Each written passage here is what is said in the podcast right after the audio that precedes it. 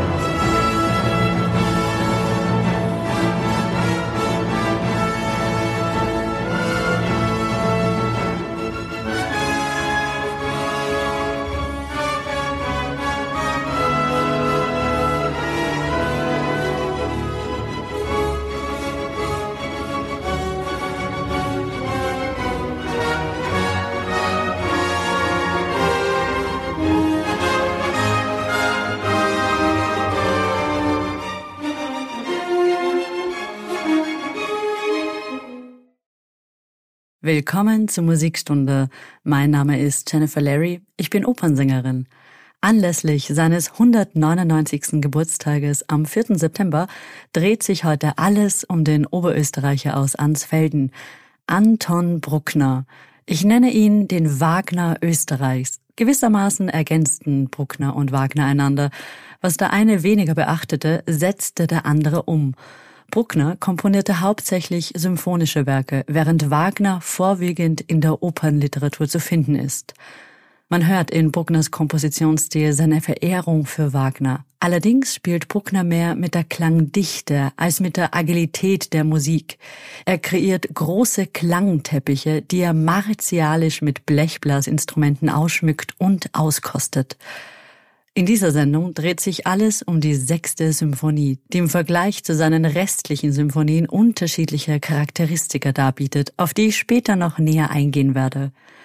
Anton Bruckner betrat die Musikszene zu einer Zeit, in der heftige Auseinandersetzungen tobten zwischen den Anhängern von Richard Wagner, die eine musikalische Darstellung als Teil von Wagners Gesamtkunstwerk forderten, und den Verfechtern absoluter Musik, die abstrakte Formen wie die Sinfonien von Johannes Brahms bevorzugten.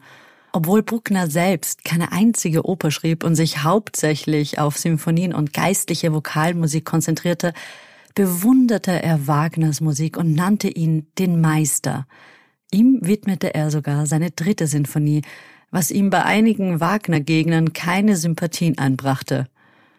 Kritiker wie Brahms bezeichneten Bruckners Werke als sinfonische Riesenschlangen und Edward Hanslick, einer der einflussreichsten Musikkritiker in Wien, verspottete Bruckners Stil als traumverwirrten Katzenjammerstil. In der Tat gab es einige Aspekte von Bruckners Persönlichkeit, die Anlass zur Belustigung boten. Er stammte aus einem ländlichen Gebiet in Oberösterreich und hatte eine bescheidene Laufbahn hinter sich, die ihn von einem Dorfschullehrergehilfen zum Domorganisten von Linz und schließlich zum Wiener Konservatorium führte.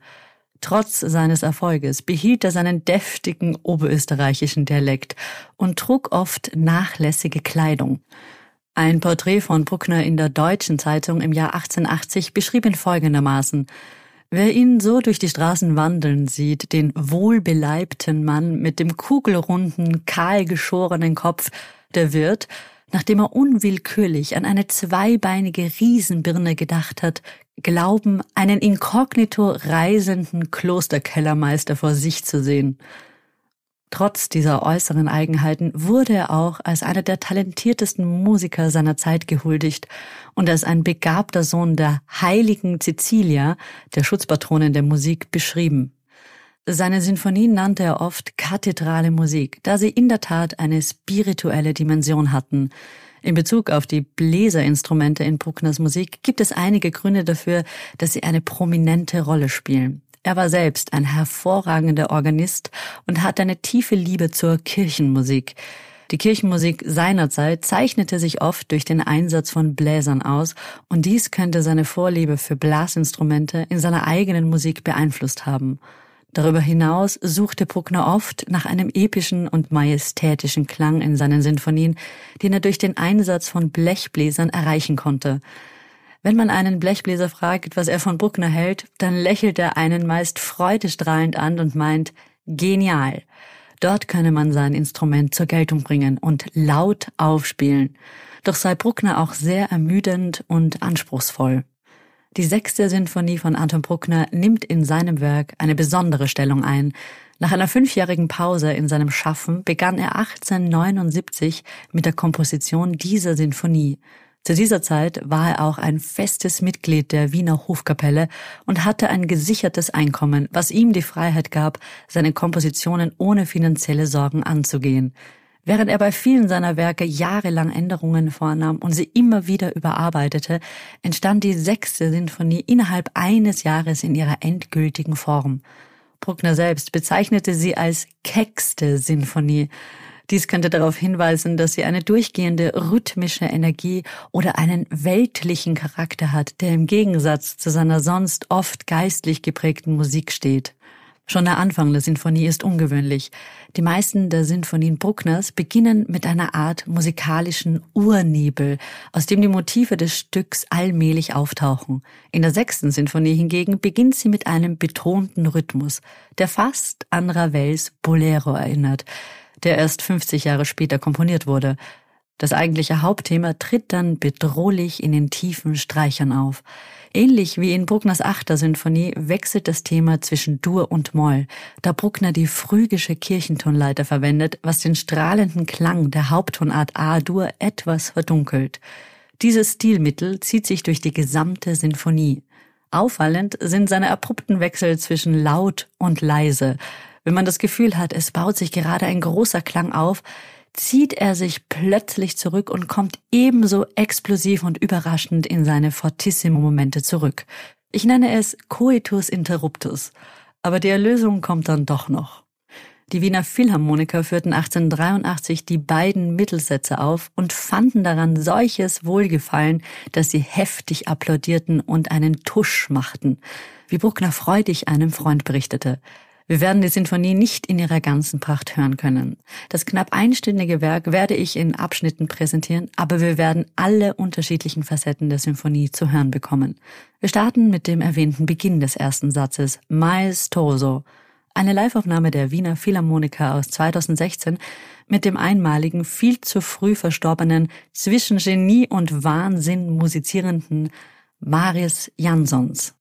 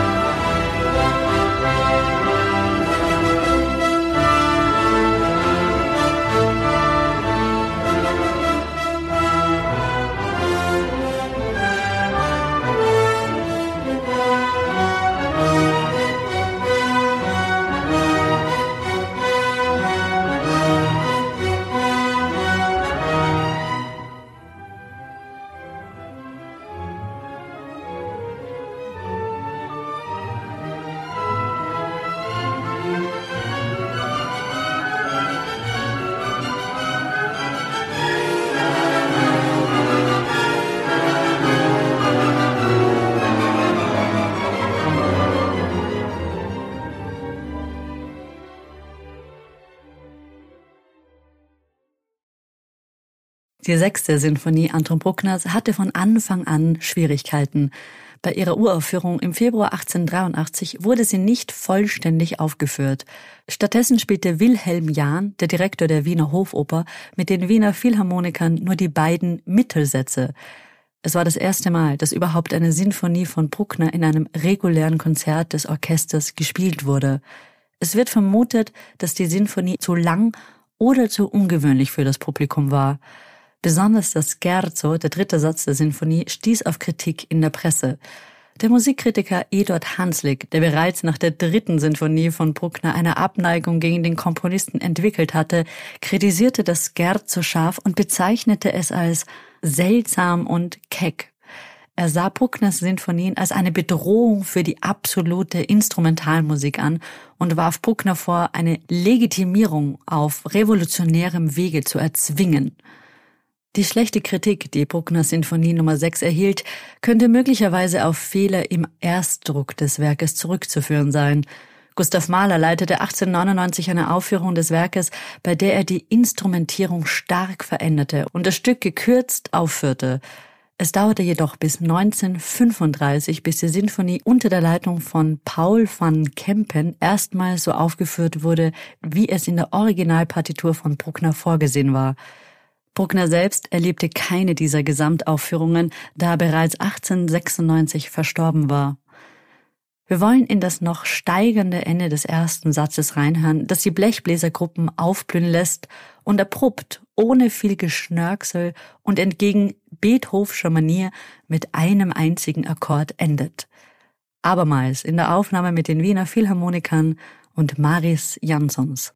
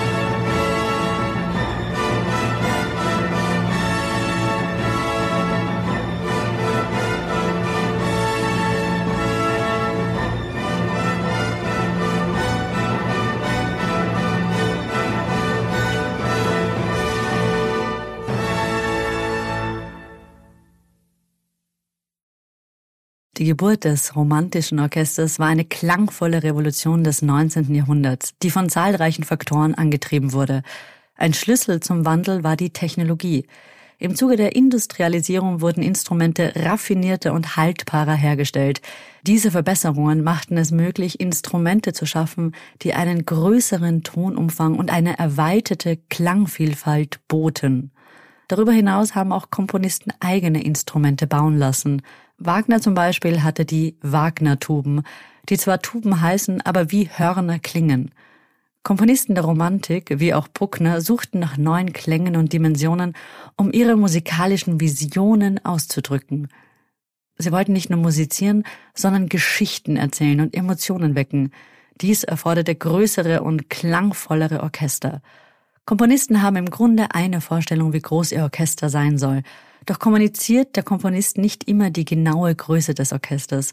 Bruckner schreibt für seine Besetzung der sechsten Symphonie zwei Flöten, zwei Oboen, zwei Klarinetten, zwei Fagotte, vier Hörner, drei Trompeten, drei Posaunen, Basstuber, Pauken in A, D und E, erste Violine, zweite Violine, Bratsche, Cello, Kontrabass. Aber er gibt keine genaue Anzahl an Streichern vor. So fragte ich einen Wiener Philharmoniker, wie sie Bruckner spielen würden und wovon das abhängt. Dies variiere in der Aufführungspraxis durch den Einfluss des Raumes, durch die Orchestergröße und auch durch die Vorstellungen des Dirigenten. Er erzählte, dass sie zum Beispiel Beethoven mit acht Kontrabässen spielen würden, was eher ungewöhnlich sei. Bruckner spielen die Wiener Philharmoniker mit 16 ersten Violinen, 14 zweiten Geigen, 12 Bratschen, 10 Celli und 8 Bässen. Also allein bei den Streichern sitzen schon 60 Menschen auf der Bühne. Der Klang kann aber durch den Dirigenten stark beeinflusst werden, wenn dieser eine bestimmte Vorstellung hat, die er umsetzen will. Da können zum Beispiel auch Blechbläsergruppen verstärkt werden, wenn das erwünscht ist. Bei Bruckner, das ist meine persönliche Einschätzung, kann das Orchester nicht groß genug sein. Allein deshalb, weil Bruckner mit der Klangdichte arbeitet, weshalb er so viele Musiker forderte. Insgesamt gibt es keine Regeln für die Orchesterbesetzung, die in Stein gemeißelt sind.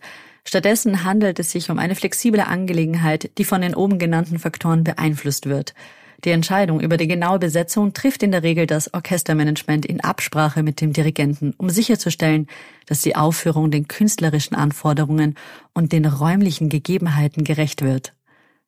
Der zweite Satz, sehr feierlich von Anton Bruckners Sechster Sinfonie, ist eine reizvolle musikalische Reise, die von zarten und sanften Klängen geprägt ist. In diesem Satz handelt es sich um ein Adagio, ein langsames Tempo, das Raum für nachdenkliche Melodien und harmonische Entfaltung bietet. Die Musik beginnt mit einem wunderschönen Streichethema, das von den Geigen und Bratschen getragen wird. Es ist von einer sanften, fast melancholischen Qualität und die Streiche erzeugen eine warme und herzliche Atmosphäre. Dieses Thema wird im Laufe des Satzes immer wieder aufgegriffen und weiterentwickelt.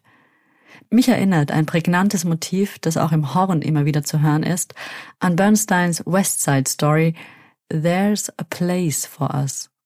In einer Aufnahme mit den Berliner Philharmonikern unter dem Dirigat von Daniel Barenboim.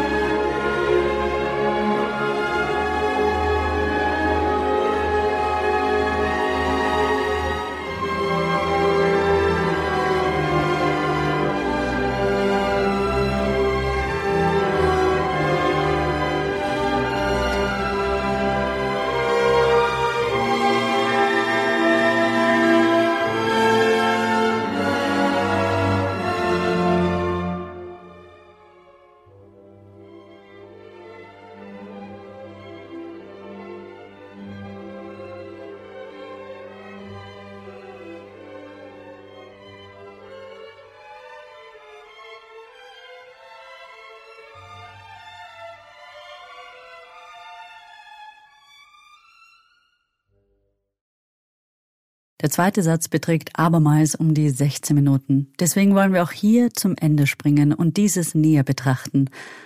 Das Ende des zweiten Satzes von Anton Bruckners sechster Sinfonie ist musikalisch sehr eindrucksvoll gestaltet und vermittelt eine tiefe, feierliche Atmosphäre. Bruckner verwendet geschickt verschiedene musikalische Elemente, um diese Festlichkeit zu betonen. Hier kehrt das Hauptthema des Satzes, das zuvor in den Streichern erklang, in einer majestätischen Darbietung zurück. Dieses Thema wird von den Streichern mit einem reichen, warmen Klang gespielt und von den Bläsern verstärkt. Die Verwendung von Blechbläsern, insbesondere von Trompeten und Posaunen, verleiht diesem Abschnitt eine feierliche Klangfarbe und verstärkt den festlichen Charakter. Ein weiterer wichtiger Aspekt ist die harmonische Entwicklung. Bruckner moduliert geschickt zwischen verschiedenen Tonarten, was eine gewisse Spannung erzeugt. Schließlich kehrt die Musik jedoch zur Haupttonart zurück, was ein Gefühl der Vollendung und des Triumphs vermittelt. Das sehr feierlich am Ende des Satzes wird also durch eine Kombination aus klanglicher Pracht, Dynamik, harmonischer Gestaltung und der Rückkehr zum Hauptthema betont. Hier bleiben wir bei der eben gehörten Aufnahme mit den Berliner Philharmonikern und Daniel Barenboim.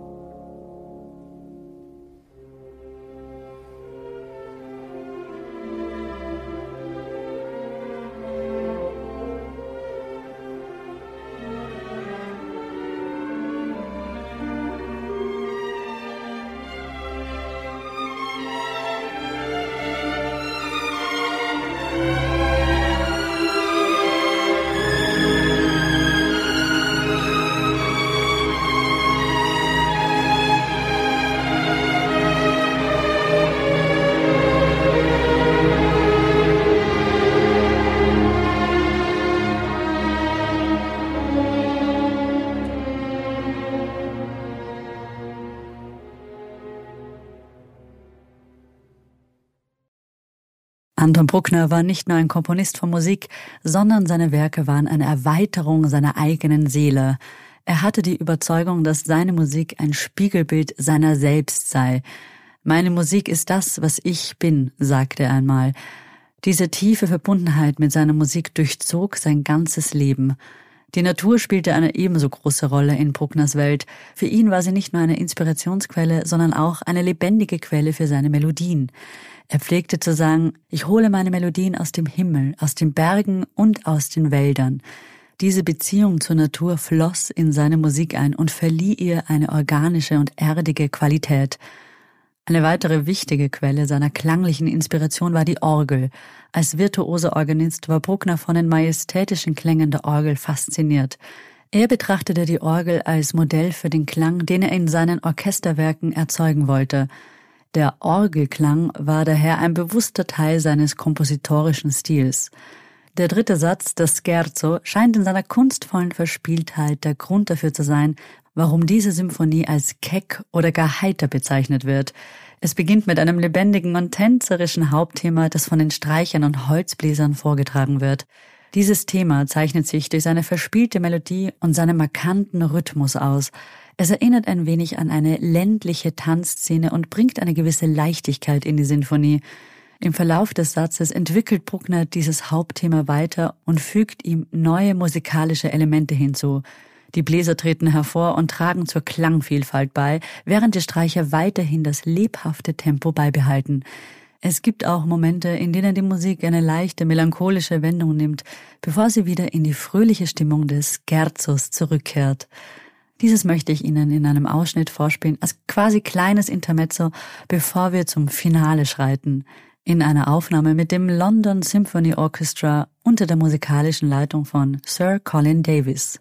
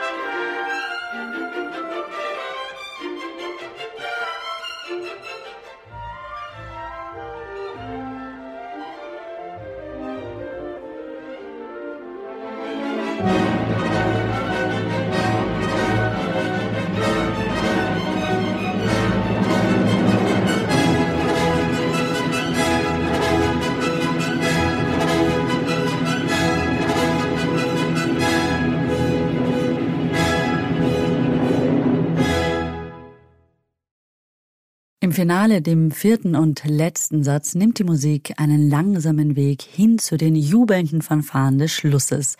Gewidmet hat Bruckner übrigens die Symphonie seinem Hauswirt Ritter von Ölzelt. 2024 wird Bruckner also 200 Jahre alt und demnach können Sie sich sicher sein, dass die Konzertprogramme dementsprechend viel Bruckner aufweisen werden. Das Anton Bruckner Orchester in Linz, das ein großes Renommee mit sich trägt, wird dem Komponisten eine besondere Ehre erweisen. Zusammen mit dem RSO Radiosymphonieorchester haben sie sich zu diesem Anlass unter der Gesamtleitung von Markus Poschner zu einer einmaligen Expedition entschlossen. Die Einspielung aller Sinfonien des Genius Loki und zwar erstmals in allen Fassungen. Der vierte Satz trägt die Bezeichnung Finale. Bewegt doch nicht zu schnell. Es ist ein lebhaftes Finale, das die Sinfonie mit Energie und Leidenschaft abschließt. Eine der bemerkenswertesten Stellen in diesem Satz ist der feierliche Einleitungsteil, in dem Bruckner ein majestätisches Thema präsentiert, das von den Blechbläsern und Streichern getragen wird. Dieses Thema ist kraftvoll und erhaben und verleiht dem Satz eine feierliche Atmosphäre. Es ist, als ob Bruckner die musikalische Reise, die er in dieser Symphonie begonnen hat, auf würdige Weise abschließt. Wir werden mit dem Schlussteil des Finales die Musikstunde beenden mit der gleichen Aufnahme, die wir zu Beginn der Stunde schon hörten.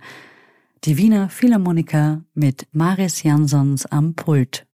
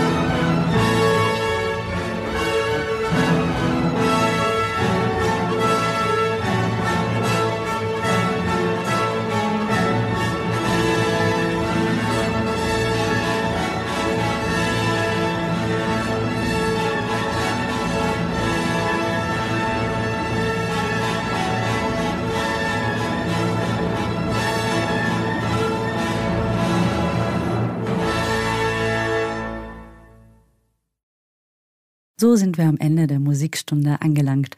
Der britische Dirigent Robin DiCiardi, Chefdirigent und künstlerischer Leiter des Deutschen Symphonieorchesters Berlin, sagte zur Bruckners sechster Sinfonie, es ist eine Sinfonie, die einen zwingt, die Tradition abzuziehen und herauszufinden, was darunter ist. DiCiardi beschreibt diese Symphonie als wild, mutig und riskant. In diesem Sinne darf ich mich für heute verabschieden. Mein Name ist Jennifer Larry und das war die Musikstunde beim Kontrafunk.